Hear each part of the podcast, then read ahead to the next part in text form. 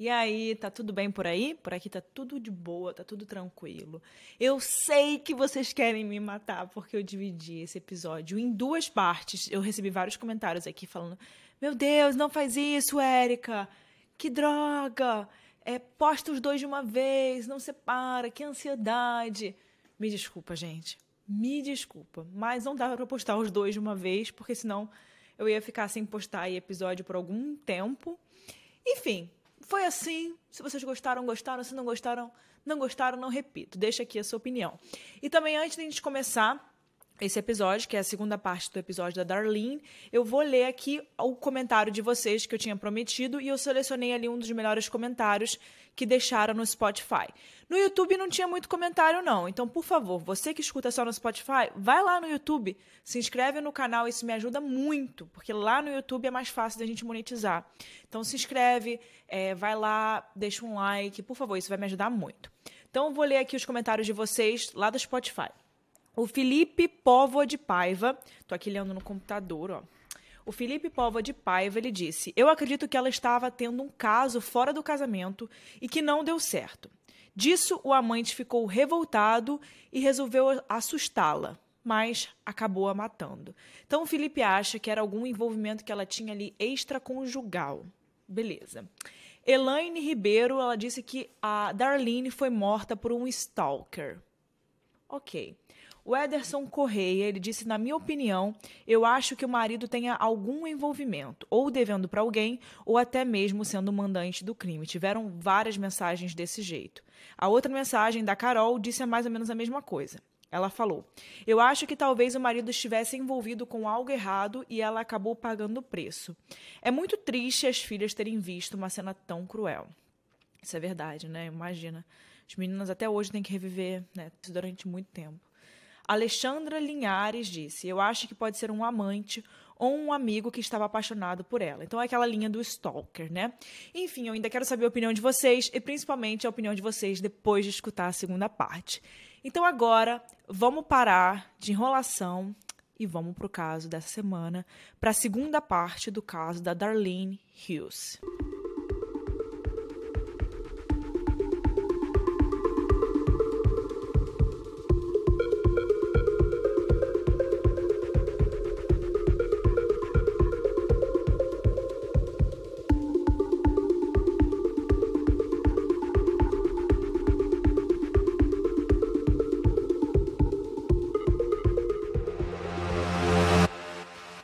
Enfim, até que em outubro, dois meses depois do crime, um terceiro suspeito seria investigado.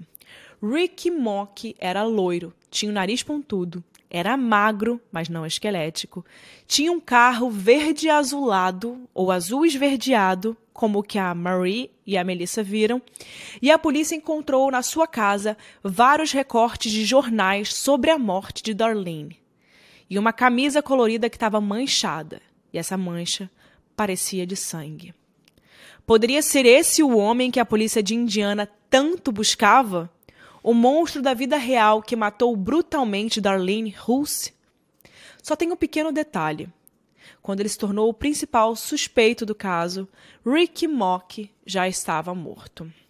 E chegamos no final da parte 1, o Rick entrou em uma loja de conveniência em Amarillo, no Texas. Ele anunciou um assalto e, na mira da sua arma, ele rendeu a mulher que estava no caixa. Quando ele saiu, ele chamou a polícia que seguiu o carro que batia com a descrição do dele. E quando ele notou que ele estava sendo perseguido, o Rick atirou contra a viatura, mas ele errou. E para se defender, o policial da viatura atirou contra Rick e acertou em cheio. Ele morreu no local, no carro, e não só o dinheiro do assalto à loja de conveniência foi encontrado, mas diversos outros elementos de assaltos anteriores. Buscando conexões com outros crimes parecidos, a polícia foi até a casa dele, no estado de Indiana, e encontrou os recortes de jornal e as roupas que poderiam estar manchadas de sangue. Só que esses policiais eles eram da divisão de assaltos, então eles chamaram um detetive a cargo da investigação de Argos, que era né, da região da Darlene, o David Yokelette, para poder verificar essas evidências encontradas na casa de Rick. Para sua surpresa, o Rick era até bem conhecido na região de, na cidade de Argos, porque ele morava perto no condado de Logansport e até tinha ali alguns amigos em comum com Daniel Bender. Para quem não lembra, o Daniel Bender era aquele rapaz que ele era meio que que tinha falado que o, tinha um casal de pessoas ricas que tinham se mudado para uma casa na região, lembra? Que o amigo falou, meio que dedurou ele e ele era um pouco cleptomaníaco. E algumas pessoas foram entrevistadas depois da morte dele, e a questão era se ele né, seria capaz de matar, se dependesse de alguma motivação. E a grande maioria das pessoas que conhecia ele disse que o negócio dele era só roubo apenas, que ele não seria capaz de matar. E talvez por conta da sua fama, que nunca passou de um assaltante, um pequeno assaltante, nenhuma conexão foi feita entre o suspeito e o crime na época em que a Darlene foi morta. O David chegou a levar uma fotografia de Rick para que Marie e Melissa o reconhecessem, mas, de novo, elas não afirmaram que aquele era o homem que tinha espancado a sua mãe. Um dos depoimentos foi dado por um dos melhores amigos de Rick, que disse coisas bem surpreendentes. Ele falou, por exemplo, que o Rick mantinha os recortes de jornal porque era ele o homem que entrou no milharal fugindo da polícia, nos arredores de Argos, lembram? Mas que não era porque ele tinha algo a ver com o assassinato de Darlene, mas sim porque ele tinha um longo histórico de roubos, viu a polícia o perseguindo, achou que era por causa disso e ele entrou no milharal para poder despistá-los e fugir. Ele também contou que o Rick sofreu um acidente de moto meses antes da morte de Darlene e que ele ficou com sequelas que impediram que ele pudesse carregar um corpo ou sequer arrastar uma mulher pelos cabelos. E apesar disso, Rick tinha acesso a um carro da cor do descrito pelas filhas de Darlene. Aquele carro ali esverdeado, azulado, que elas não se decidem. E isso poderia ser uma pista bem grande, a gente já sabe disso, se não fosse um telefonema dado de sua casa, Logan Sport, às 10 da manhã do dia 17 de agosto de 84, que não batia com a linha do tempo em que a polícia tinha feito a partir dos depoimentos de Harvey Marie e Melissa. Ou seja, Logansport fica a 40 minutos de Argos, da cidade onde aconteceu o, o, caso da Darlene. E ele não teria esse tempo de ir até a casa, não ser visto por Harvey às 8h45 da manhã, ser visto por Alex, a testemunha, por volta das 9 espancar e levar Darlene antes das nove e meia, quando as meninas chegaram na casa dos avós, estar em casa às dez, fazendo uma ligação normal, que foi aquela que eu falei, e seguir com a vida. Então, não se encaixa ali na linha do tempo criada pelos policiais. Ainda que a linha do tempo estivesse equivocada em 15 ou 20 minutos, ainda assim seria um espaço de tempo bem apertado para que o Rick conseguisse fugir sem deixar rastros. Uma amostra do seu cabelo foi enviada aos detetives para ser comparado com os fios encontrados na cena do crime, e não era compatível. A análise das manchas na camisa do Rick voltaram como positivo para sangue, mas negativo para o sangue de Darlene. E uma mulher que alegava estar saindo com Rick naquela época disse que passou a noite de 17 de agosto com ele. Esqueceu remédios prescritos no nome dela na casa dele e foi mais um álibi póstumo que Rick ganhou entre aspas, para se livrar aí dessa suspeição de assassinato. Será que tudo isso é suficiente para retirar o Ricky Mock definitivamente da nossa lista de suspeitos? Quando falamos em assassinatos de mulheres casadas, sempre tem um ponto que fica aí no nosso imaginário, como a gente falou agora há pouco como acontece com os filmes que assistimos também, né? O marido é sempre o culpado. E na maioria das vezes é isso mesmo, tá, gente? É o primeiro suspeito. A gente já falou sobre isso aqui no caso de Reis, a gente volta a falar. Normalmente, nos outros casos que a gente traz, e para a polícia, você sempre coloca o marido como suspeito, porque de fato é algo comum, tá? Mas não que isso não precise ser investigado. E é por isso que não vamos deixar de falar sobre o Ron, o marido de Darlene, porque eu sei que a essa altura muita gente já trouxe essa possibilidade. Antes de qualquer coisa, o Ron nunca foi um suspeito para a polícia. Eles nunca chegaram a pedir o seu álibi, porque ele estava no trabalho e, além disso, as filhas viram o agressor e reconheceram um homem que não se assemelhava em nada com o seu pai. Porém, é certo que o Ron seria um alvo fácil na comunidade e dos tabloides. E por causa disso, a polícia o chamou para fazer o teste do polígrafo de novo. Polígrafo aí de novo. em outubro de 1984, dois meses depois do assassinato de Darlene. E quando eles fizeram a análise do depoimento dele, segundo o especialista, o Ron contou substancialmente a verdade. Então ele passou aí pelo teste do polígrafo.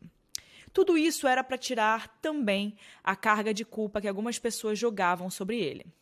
Ok, ele pode não ter matado a Darlene, mas quem sabe ele não contratou alguém para isso. As fofocas ganharam mais e mais forças pela cidade, pela pequena cidade, pelo lugar inteiro, e ainda mais quando saiu uma matéria do jornal local em que o Ron deu alguns relatos sobre o crime. Abre aspas. Eu só sei que é a vontade dele. Darlene estava pronta.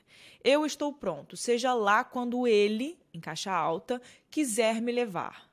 Fecha aspas. Enfim, nessa mesma reportagem, o Ron destacou como o crime foi algo horrendo e que ele não sabia porque algo assim aconteceu com a sua esposa. Mas, ao mesmo tempo, ele dizia que, abre aspas, eu não entendo, mas eu aceito. Fecha aspas.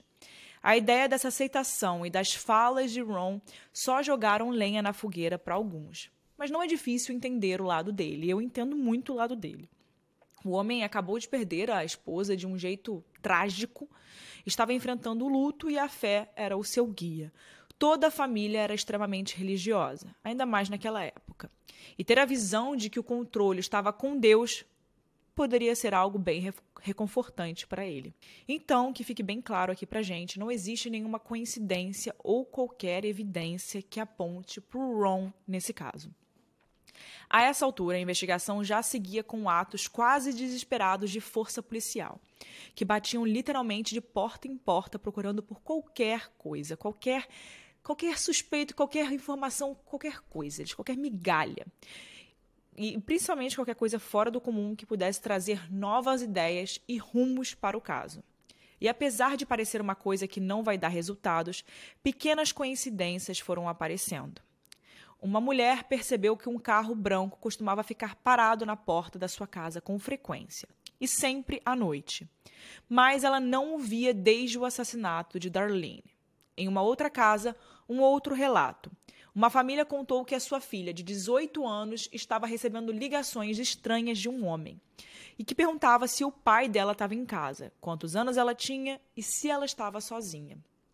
Uma outra mulher da região também alegou que recebeu ligações estranhas falando besteiras, sacanagens ou apenas sons de respiração. E as ligações estranhas não aconteceram apenas no período anterior à morte de Darlene. Uma mulher recebeu ligações falando sacanagens também, três ou quatro vezes depois do assassinato de Darlene. E tudo isso parecia uma boa evidência, algo promissor.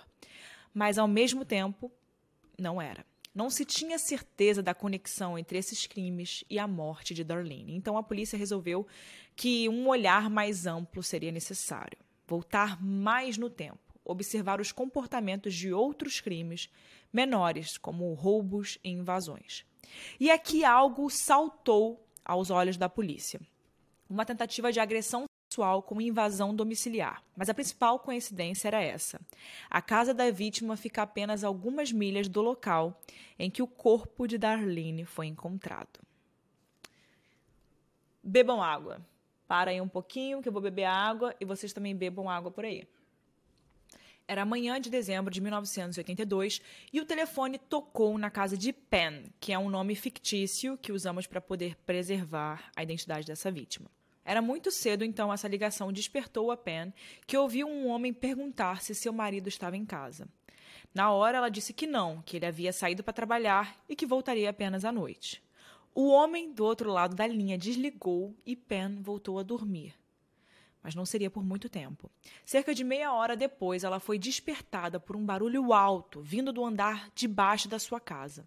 E o cachorro começou a latir com esse barulho. Pen sequer teve tempo de sair do quarto e viu uma figura grande de um homem percorrendo o corredor em direção a ela. E como ela mesma relatou, o choque e o pavor tomaram conta, né? E o que ela fez foi recuar. Como o quarto não era muito grande, em poucos passos ela estava novamente ao lado da cama. O homem então a agarrou e, de e deitou sobre ela na cama. A Pen gritava muito a essa altura e ele mandou que ela se calasse ou que ele iria furá-la. mas a Pen se deu conta que ele usava as duas mãos para manter os seus braços presos à cama e que por isso era impossível que tivesse uma faca ou qualquer outra coisa. Foi então que ela começou a lutar, né, para poder sair daquela situação, e ela conseguiu se soltar. Quando o agressor percebeu o que estava acontecendo, que ele já estava ali meio mal, ele fugiu. Então a Pen não iria apenas deixá-lo fugir. Ela pegou o copo que estava na cômoda ao lado da cama e correu atrás dele. E por pouco, o copo não o acertou quando ela o atirou pela porta de casa. Viu, galera? Pega aí, ó. O meu tá aqui, ó. E o de vocês, tá? Guarda aí o copo do lado da cama, viu?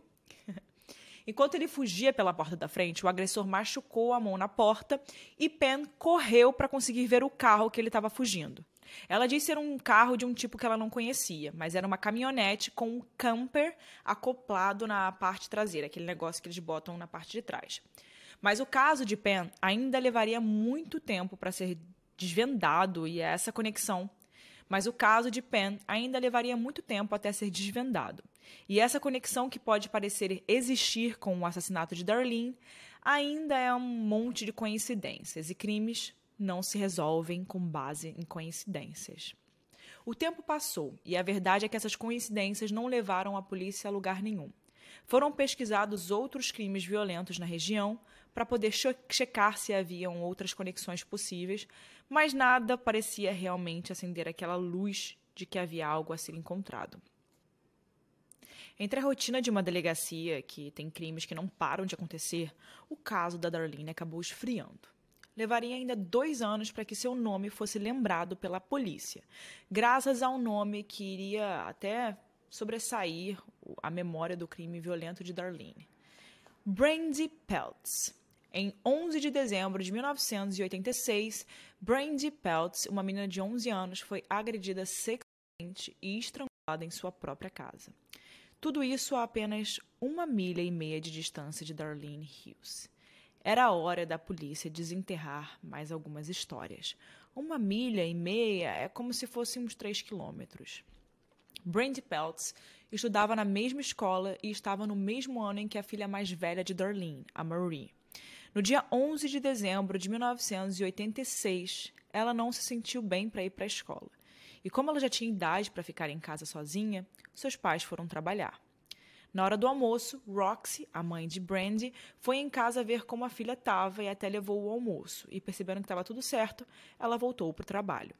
Pouco tempo depois que a Roxy estava no trabalho, a Brandy ligou para ela e relatou que recebeu mais uma das ligações estranhas de um estranho que respirava pesado do outro lado da linha. Você se lembra das ligações estranhas que várias mulheres tinham recebido, né? Mas não se engane, as coincidências não pararam por aí. O fato deixou Brandy muito preocupada, mas conversar com a mãe deixou ela mais calma. Roxy estava preocupada com essas ligações, já que não era a primeira vez que acontecia. Ela também ela inclusive chegou a notificar a companhia telefônica, mas não notificou a polícia. A mãe e a filha se despediram, né, pelo telefone, e a Roxy, e a Roxy disse que veria Brandy depois do trabalho em casa. Infelizmente, ela não sabia que essa seria a última vez que ela ouviria a voz da sua filha. Foi por volta das três da tarde que um professor voltava para casa e viu uma fumaça vindo da direção da casa da família Peltz. Ele foi até a casa mais próxima e fez uma ligação para os bombeiros. Em seguida, ele foi até a casa da família para poder ver o que estava acontecendo. Com o cachorro latindo muito do lado de fora, o professor entrou na casa e começou a chamar para poder ver se tinha alguém por lá, precisando de alguma ajuda. Enquanto ele ia nos cômodos do andar de baixo, ao chegar no banheiro, ele viu o corpo de Brandy na banheira, que estava cheia de água. E quando a cena do crime foi investigada, a polícia notou que o telefone da cozinha tinha sido arrancado da parede. Então, eles deduziram que, em algum momento, a Brandy tentou pedir ajuda. A autópsia revelou que Brandy foi agredida sexualmente e estrangulada. O seu corpo foi colocado na banheira quando ela já estava morta. E é, esse ato de colocar o corpo na banheira, assim como o um incêndio na casa, não passava de tentativas para poder cobrir, né, encobrir as evidências. Um crime que chocou a comunidade local e muito para além daquelas fronteiras. A notícia estava em todo lugar, todo canto, e com isso o nome de Darlene também era esquecido. A polícia, a essa altura, sabia que sozinha seria difícil conseguir avançar né, com a força, com a rapidez necessária. E por isso o FBI, o FBI foi acionado. Esses três crimes violentos, ocorridos de dois em dois anos, na mesma região do extremo sul de Indiana, estabeleceram um padrão bem difícil de ignorar. Talvez, como destacou o xerife da época, não passasse de coincidências, mas ao mesmo tempo, e se tivesse algo a mais para ser descoberto? Dois desses crimes violentos envolviam um homicídio, o da Darlene e agora o de Brand. O terceiro, que teve pouca repercussão, era o de Penn, aquele que eu contei para vocês.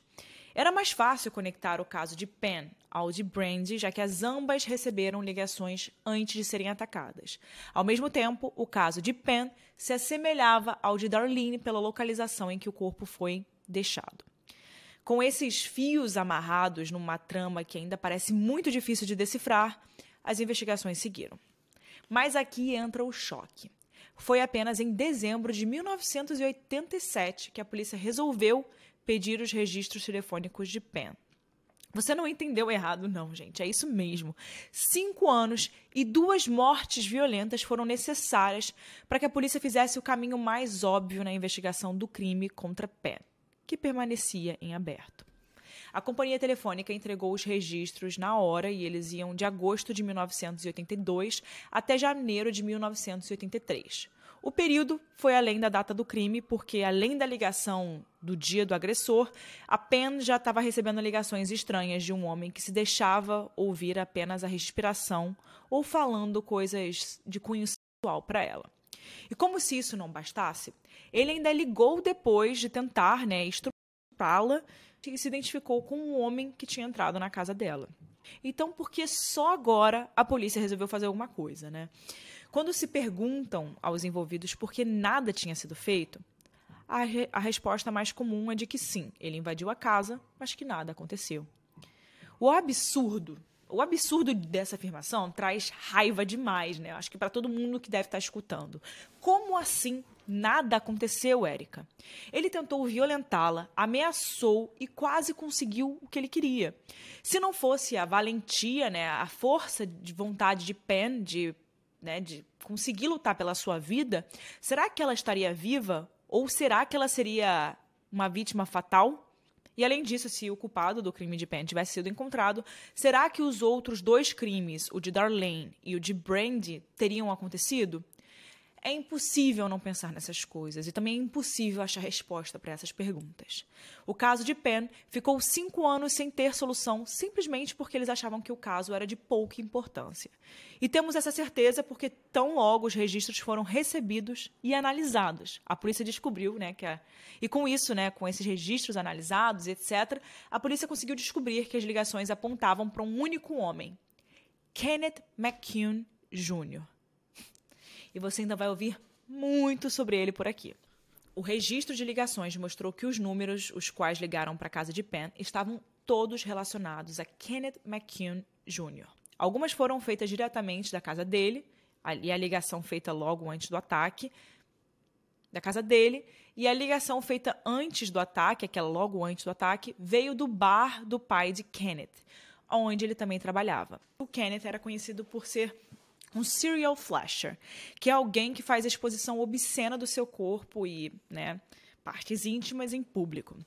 Ele já tinha feito isso diversas vezes e fora denunciado por várias mulheres também, sendo que uma delas chegou até mesmo a fazer a identificação dele para a polícia. O Kenneth também já tinha trabalhado como motorista de ônibus, numa loja de carros usados e até como fazendeiro na fazenda do seu tio, que é inclusive um terreno bem próximo à região em que o corpo de Darlene foi encontrado. Mas um detalhe que parece ter passado batido pela polícia acaba vindo à tona ao procurar mais sobre Kenneth. A sua irmã afirmou no seu depoimento que viu a caminhonete do irmão estacionada em frente à casa de Penn na manhã do crime. Mas no mesmo testemunho, ela mesma diz que era uma caminhonete igual à do irmão. E isso não significava que era a dele. Agora, você se lembra do relato de Penn? Ela disse que era uma caminhonete com um camper atrás, o que significa que não é um carro tão comum assim e difícil até de confundir se é um veículo que você já conhece, né? Ou seja, isso também nos traz o fato de que o nome de Kenneth já estava nos relatórios policiais do caso de Penn e que, mesmo assim, ninguém investigou, cavou, aprofundou e fez o básico para poder resolver o crime. Por causa de todas essas coincidências que haviam, haviam sido desenterradas ao reavivar o caso de Penn, a polícia queria agora cavar mais fundo e o delegado contou ao FBI um relato sobre os três casos e suas suspeitas. Em outras palavras, ele estava pedindo ajuda. A resposta do FBI não demorou e veio com o fato de que o único crime que tinham ciência era o de Darlene, para o qual agora tinha um perfil traçado. Um perfil que falava muito por si só e traz mais pistas sobre o caso. O perfil indicava que o indivíduo era um homem branco, ali na média de uns 20 e poucos anos, quase 30, e falava que a tendência é de colocar o corpo em um lugar que fosse familiar para ele, o que indica que o agressor visitou trabalhou ou viveu nessa região. O perfil também indicava que ele não deve ter mais do que a formação escolar e que teve um desempenho ruim, mediado com uma ficha repleta de comportamentos estranhos. O indivíduo também tem uma personalidade considerada inadequada, sem habilidades pessoais e tem dificuldades em relação às mulheres, se sentindo inseguro na companhia delas. Seus relacionamentos com mulheres seriam marcados por conflitos e até mesmo por violência física. A escolha dele por companhias femininas seriam sempre de mulheres consideradas mais novas do que ele, o que ele estaria apto a dominar. O perfil também indicava que ele vive sozinho ou com um membro familiar que seja insignificante para ele. Seria facilmente descrito pelas pessoas como alguém solitário e sem um círculo de amigos próximos, e também é possível que haja o vício em drogas ou álcool. A brutalidade da cena do crime demonstrava raiva que vieram de experiências anteriores com uma figura feminina de posição de poder na sua vida, de pressão no trabalho, diante da morte de alguém próximo, algo do tipo. A única coisa que o indivíduo levou para a cena foi uma fita adesiva, mas nada além disso demonstrava organização ou sofisticação no crime. Além disso, provavelmente já teria passagem pela polícia por crimes desse tipo, talvez de cunho sexual ou por abuso de drogas e álcool. E caso tenha um trabalho, ele seria de poucas ou baixas habilidades, além de ser marcante a sua inabilidade de trabalhar com outras pessoas. E se por acaso ele possui um veículo, isso ajuda a demonstrar o papel que tem na comunidade. Após a morte, ele teria se limpado, mas não descartaria as roupas sujas de seu sangue. Seu comportamento nos dias seguintes seguiriam a ideia de tentar criar um álibi e também, caso trabalhe, uma desculpa para sua ausência do trabalho no dia do crime e na data seguinte. Sua aparência física estaria em declínio, abusaria ainda mais de drogas ou álcool e quem estaria mais próximo dele poderia dizer que a sua ansiedade aumentou. Se por acaso for interrogado pela polícia, tentaria ser cooperativo. Mas diria que não saberia nada sobre o crime. Ao mesmo tempo, ele se manteria ciente das investigações pelas informações da mídia, mas se recusando a falar sobre o crime com qualquer outra pessoa. Depois de ouvir o perfil do FBI, um único nome se destaca na nossa mente: Kenneth McKeown Jr. Várias das questões, ou quase todas elas, batem com as características de Kenneth, mas um ponto foge do padrão. Kenneth era casado e tinha filhas. Um dos problemas aqui é que não se tem notícia de Kenneth sequer ter sido visto pela polícia como potencial suspeito para o assassinato de Darlene. Nos julgamentos contra o crime de Penn, fora tocado um trecho ali no interrogatório de Kenneth em que perguntavam para ele se ele conhecia Darlene e se ele sabia onde ela vivia. O máximo que se tem de resposta é que ele sabia onde era, porque ele passou por lá uma vez quando ele estava com seu pai, mas que era apenas isso, que não a reconheceria se passasse por ela na rua.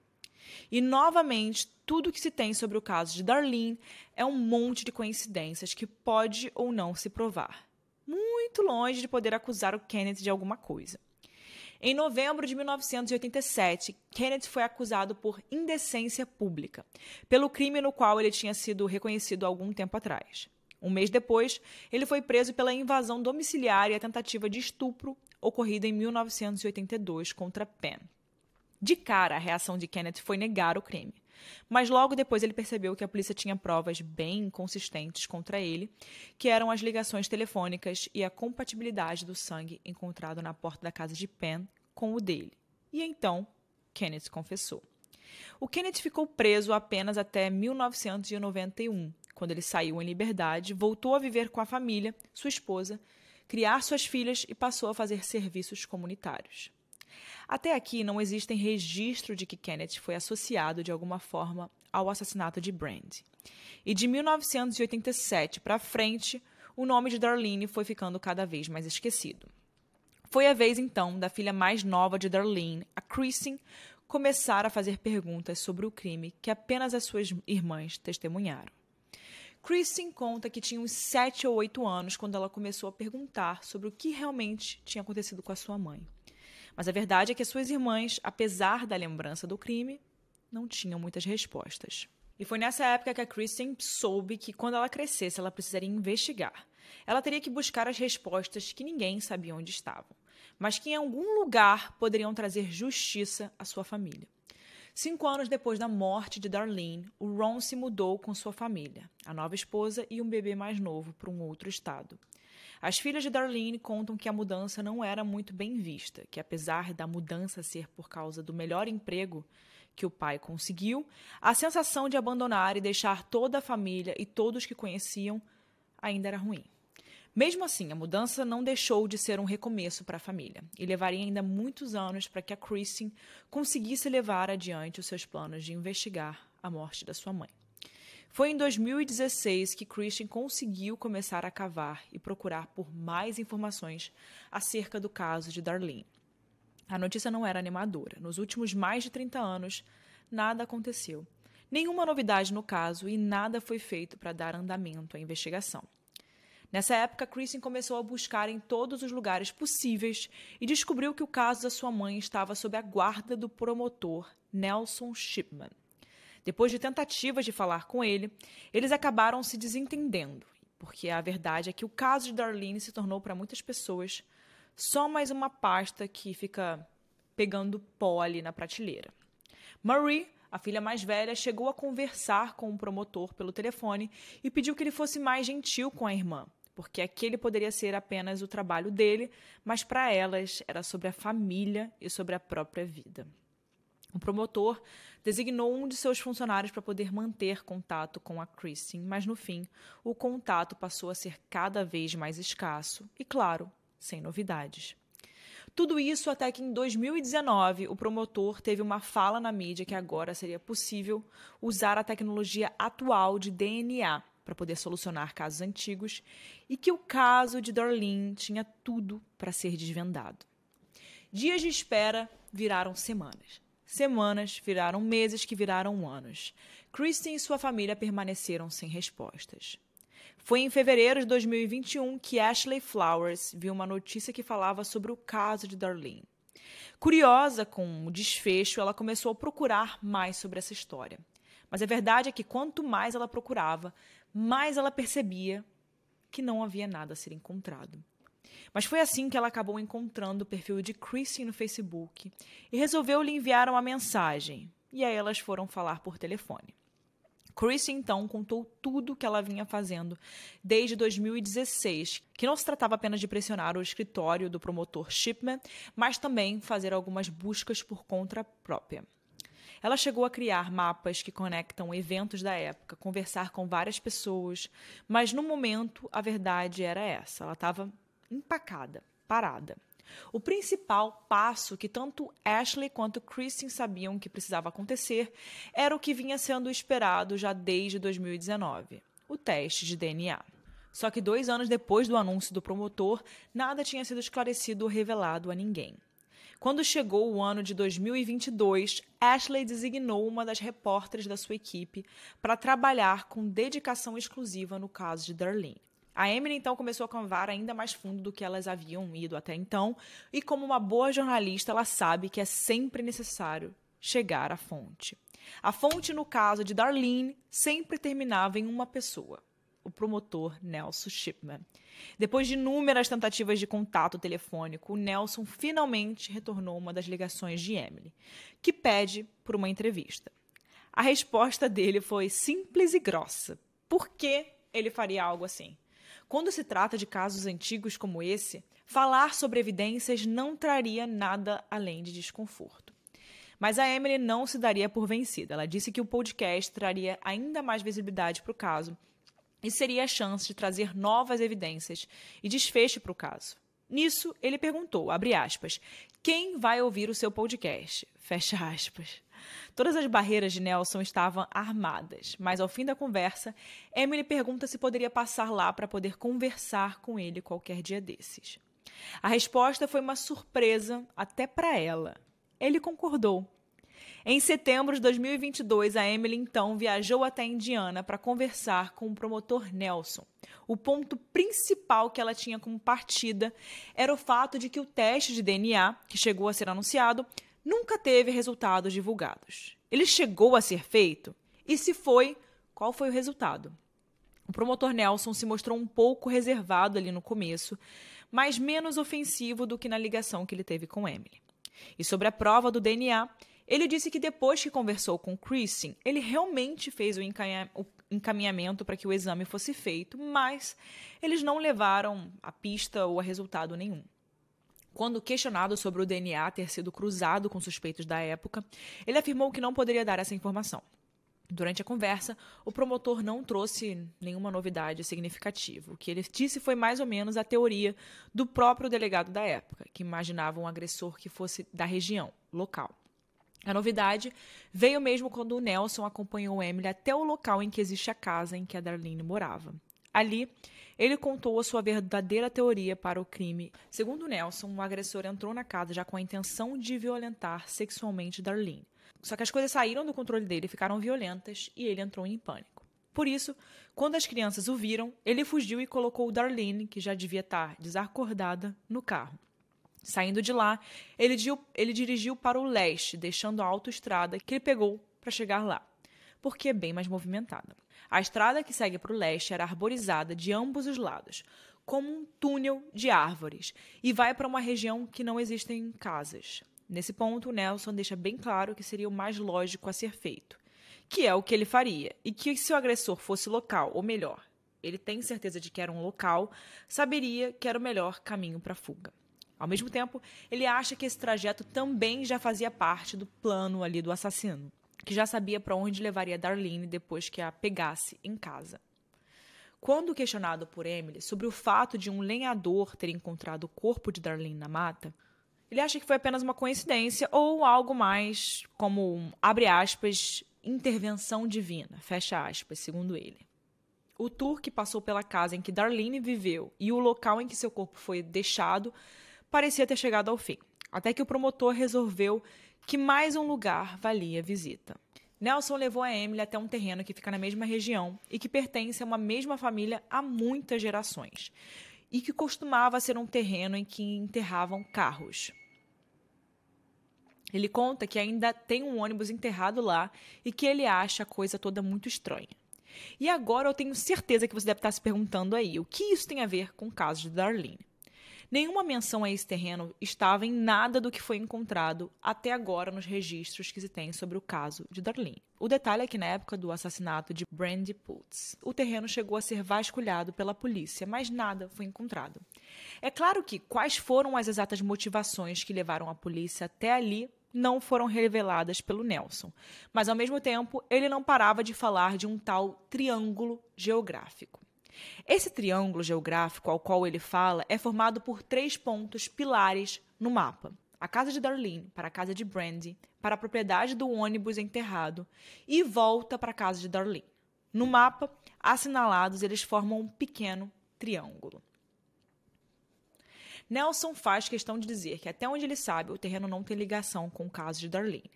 Mas aqui fica o questionamento: por que falar desse terreno se ele não tem nenhuma relação com o caso de Darlene? Quando ele sabe que esse é exatamente o motivo para Emily estar ali. Continuando a sua teoria, o Nelson termina dizendo que ele acredita que o assassinato de Darlene não foi o único cometido pelo assassino, que ele cometeu outros crimes, outros ataques, coisas desviadas como ele dá nome de exposição e que acabou sendo preso por uma outra coisa. E que, mesmo que o sistema não tenha reabilitado, ele aprendeu a se controlar e viver na comunidade. Essa teoria dele soa demais com uma história e com um nome que a gente já conhece bem: Kenneth McCoon Jr. Um dos problemas que ainda permanece a essa altura é que sequer sabemos se o Kenneth é uma pessoa de interesse ou mesmo um suspeito oficial do caso de Darlene. Então não resta outra alternativa a não ser tentar ver tudo de um panorama maior. Era hora de buscar informações no Tribunal de Indiana sobre Kenneth McCune Jr. Para quem não conhece muito o sistema judiciário americano, é claro que o brasileiro e o americano têm muitas diferenças. Ainda existem alguns pontos similares. Algumas coisas são demoradas, como em, no nosso, né, no nosso clássico sistema brasileiro. No processo de Emily realizar a busca no tribunal, ela precisou ir de corte em corte, com dados bem detalhados sobre Kenneth, fazer solicitações que poderiam demorar até dois, até de dois até mais dias para serem atendidas. Mas foi graças a esses documentos que foi possível saber mais sobre o crime cometido contra Penn. E como já dissemos, é um nome fictício para poder proteger a identidade dela. Emily conseguiu seu contato e, para surpresa de todo mundo, a Penn concordou em conversar com ela. Narrando a história que a gente já conhece, foi possível entender a brutalidade do crime. Mas não apenas isso. Alguns detalhes relevantes que antes não pareciam se destacar e que agora ganham mais destaque. Quando Kenneth fugiu da casa de Penn, deixando seu sangue na porta e anos de terror por vir, Penn ligou para a polícia. Por causa das outras ligações que a Penn tinha recebido, a polícia logo deduziu que se tratava do mesmo homem e que provavelmente ele vinha perseguindo-a por algum tempo. Lembra que a Penn tinha prestado queixa para a polícia sobre as ligações? E se as denúncias tivessem sido investigadas, teria sido descoberto o remetente das ligações, com a mesma facilidade com que o fizeram cinco anos depois, e tudo teria sido evitado. Ao falar das ligações, a Penn se lembra de que nas duas primeiras vezes que ele ligou, a chamou por um apelido, que ela tem de longa data e que por isso ela começou a achar que era alguém que ela conhecia. Além disso, todas as ligações dele eram de cunho sexual. Ele ficava sempre falando o que queria fazer com ela, até que ela desligasse.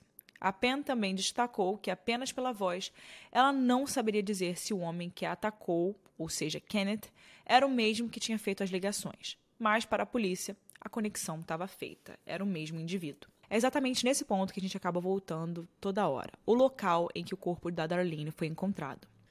Um detalhe que não é destacado nos registros que têm acesso da polícia é o fato de que esse terreno faz divisa com uma fazenda da família McCune. Exato! A mesma. a família do Kenneth, gente. A época do crime, tanto o pai quanto o tio de Kenneth, eles eram fazendeiros. E lá em 1980 e poucos, era mais incerto ter certeza das linhas que dividiam cada um dos terrenos. Nos relatórios da investigação, a informação disponível é de que a propriedade em que Darlene foi encontrada pertence a George Piascoe. Em segundo os locais, ele sublocava a terra para fazendeiros locais.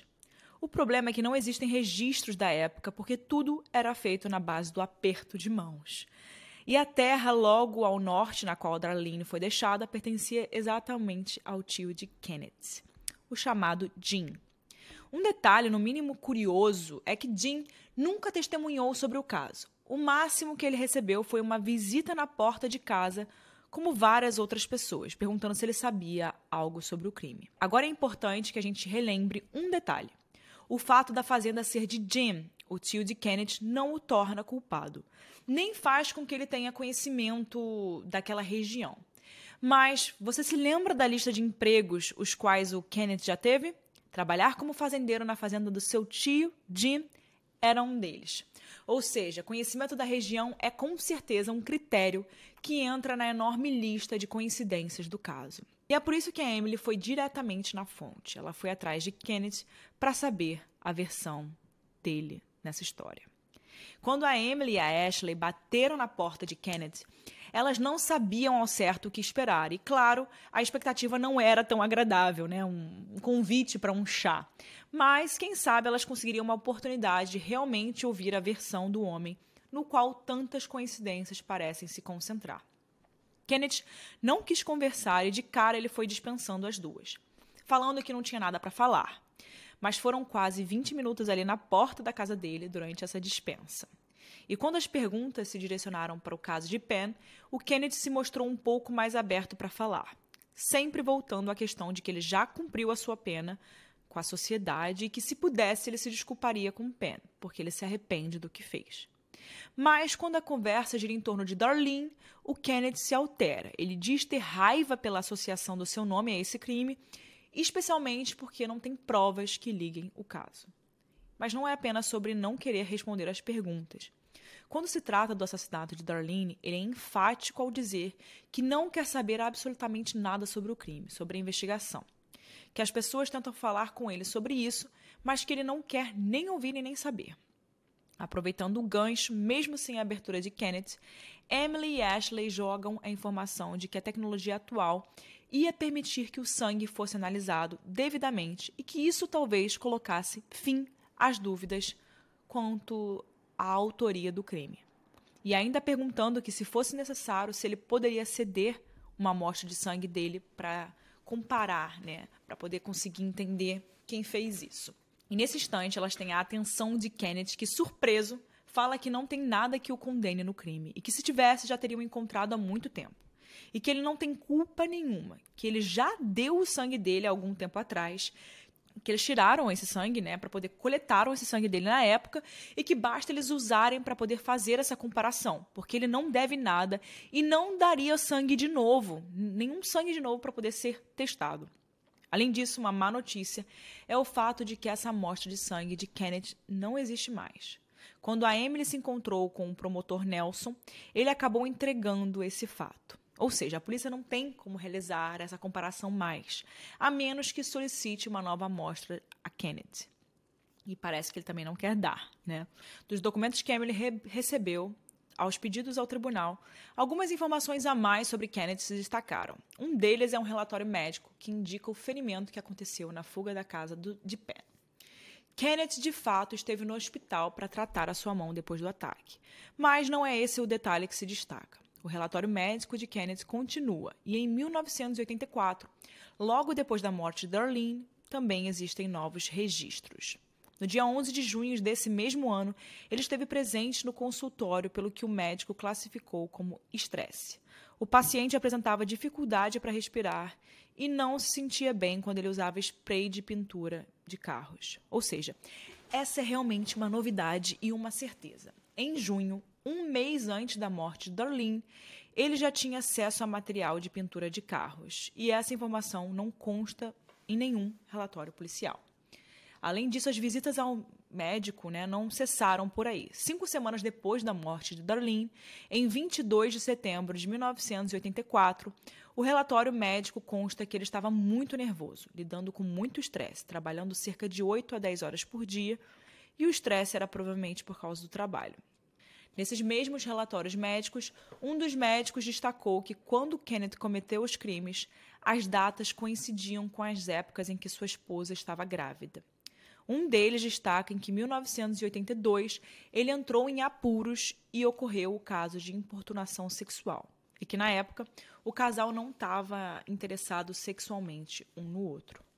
E a coincidência fica ainda maior. A esposa de Kenneth estava grávida e o casal passava por problemas em agosto de 1984, quando a Darlene foi morta.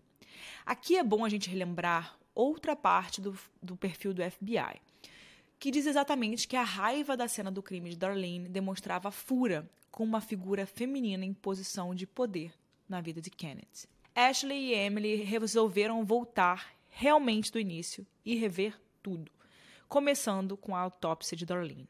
Bem no começo do caso, foi falado que a causa havia sido trauma por lesão causada pelo acendedor de lareira.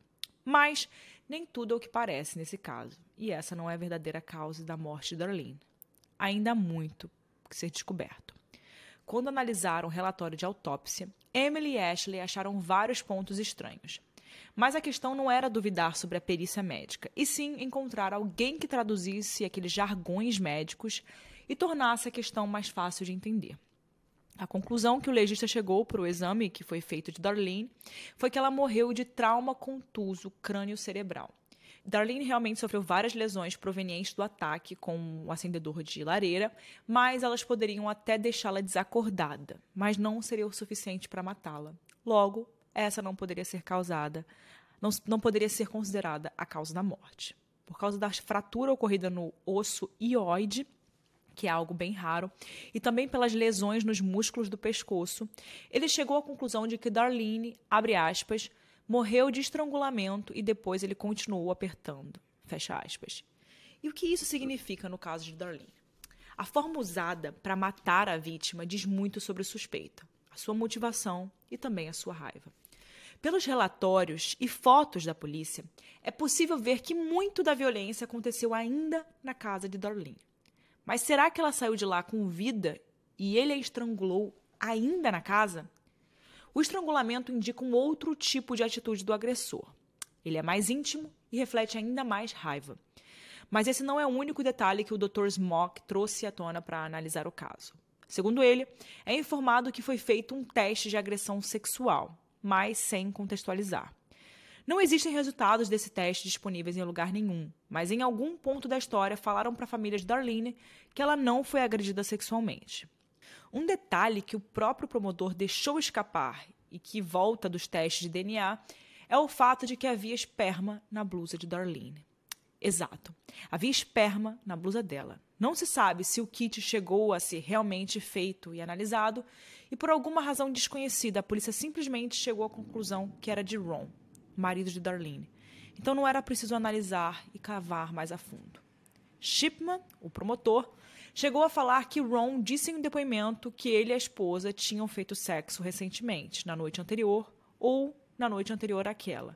Mas também não é uma informação que se encontra em qualquer relatório. Apesar de serem muitas surpresas seguidas para o caso, as filhas de Darlene não se chocaram com a notícia de que Darlene foi estrangulada e provavelmente sofreu agressão sexual para Mary, é a explicação mais lógica para esse crime. E tudo isso faz as coisas se encaixarem um pouco mais.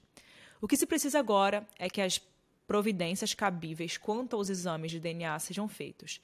E os passos em direção às respostas esperadas por quase 40 anos sejam finalmente encontrados.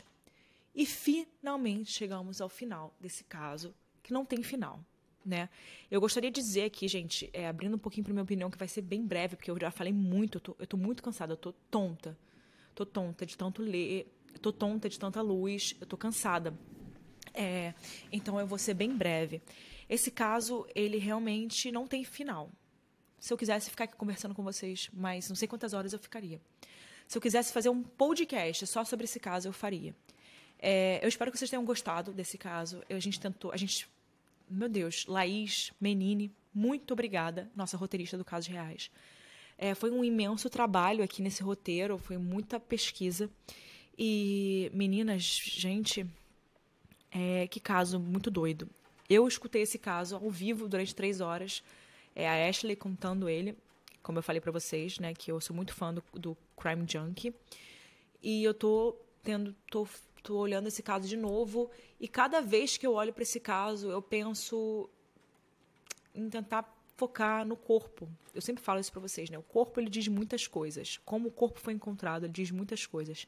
E por isso eu gosto tanto da Ashley Flowers, sabe? Ela foi exatamente no que eu iria. Ela voltou lá e ela foi ver a autópsia, chamou alguém para ver a autópsia. E porque o corpo diz muita coisa, né? E nesse caso, eu acho que aquelas fitas ali podem ajudar alguma coisa o DNA. Seria muito bom que o DNA realmente fosse testado de verdade. E é para isso que a gente está aqui. É para isso que a Ashley está lá. A gente está aqui para poder trazer evidência para esses casos, para poder trazer para poder trazer é, notoriedade, para poder fazer esses casos serem escutados, para que as pessoas saibam o nome de Darlene Hughes e para que a gente consiga trazer as respostas para essas famílias. É para isso que a gente está aqui fazendo, é para isso que eu estou aqui há três horas horas gravando esse episódio. Para isso que a Laís ficou pesquisando sobre esse caso. E eu gost, gostaria muito, muito, muito de que esse caso fosse resolvido e que as meninas, principalmente aquela cidade, tenham uma resposta para o que aconteceu. Que seja, é, talvez seja muito, seja impossível que essa, que essa pessoa, né, é, seja presa ou porque a pessoa pode nem estar tá viva mais. O que eu acho que aconteceu com a Darlene? Eu acho que a Darlene é, foi violentada sexualmente mesmo. Eu acho que, infelizmente, é, tem uma pessoa que estava ali fazendo aquilo naquela região, de fato. Para mim, o perfil do McCune é muito. Eu penso muito nele, sabe? Para mim, o McCune é o que mais faz sentido. É, eu acho que realmente entraram na casa dela para violentar ela sexualmente e acabou que terminou no, num assassinato. E eu acho que a gente não tem respostas para esse caso, justamente por ter sido muito mal investigado, pela polícia ter feito um trabalho porco e por terem passado tantas evidências e também por naquela época não ter tido a tecnologia necessária. Eu acho que se esse caso tivesse acontecido hoje, é, a gente saberia quem fez isso, claramente, muito fácil, principalmente por ser uma cidade tão pequena. É, tudo bem, a pessoa pode pegar e ir embora, porém muitas pessoas veem muitas coisas. Em cidades pequenas, as pessoas reparam as coisas, porque não tem muita coisa acontecendo, então as pessoas olham para tudo. Eu acho o McKeown uma, uma suspeita muito forte. Eu também acho que a pessoa que entrou lá na casa da Darlene, ele queria simplesmente violentá-la, tirar ali, um, violentá-la sexualmente e acabou virando um assassinato. E eu não acho que essa pessoa parou pela Darlene, eu acho que essa pessoa continuou fazendo o que fez. Mas, gente, que caso. Eu quero muito saber a opinião de vocês. E eu vou ler a opinião de vocês. Por favor, respondam aqui nos comentários. Eu peço, por favor, não deixe de dar um like, de compartilhar com alguém. Isso me ajuda muito. E se você ainda não me segue lá, não está inscrito lá no meu canal no YouTube, vai lá. É no meu canal do YouTube, o link está na descrição. É muito importante para mim. Vejo vocês na próxima semana com mais um episódio novo.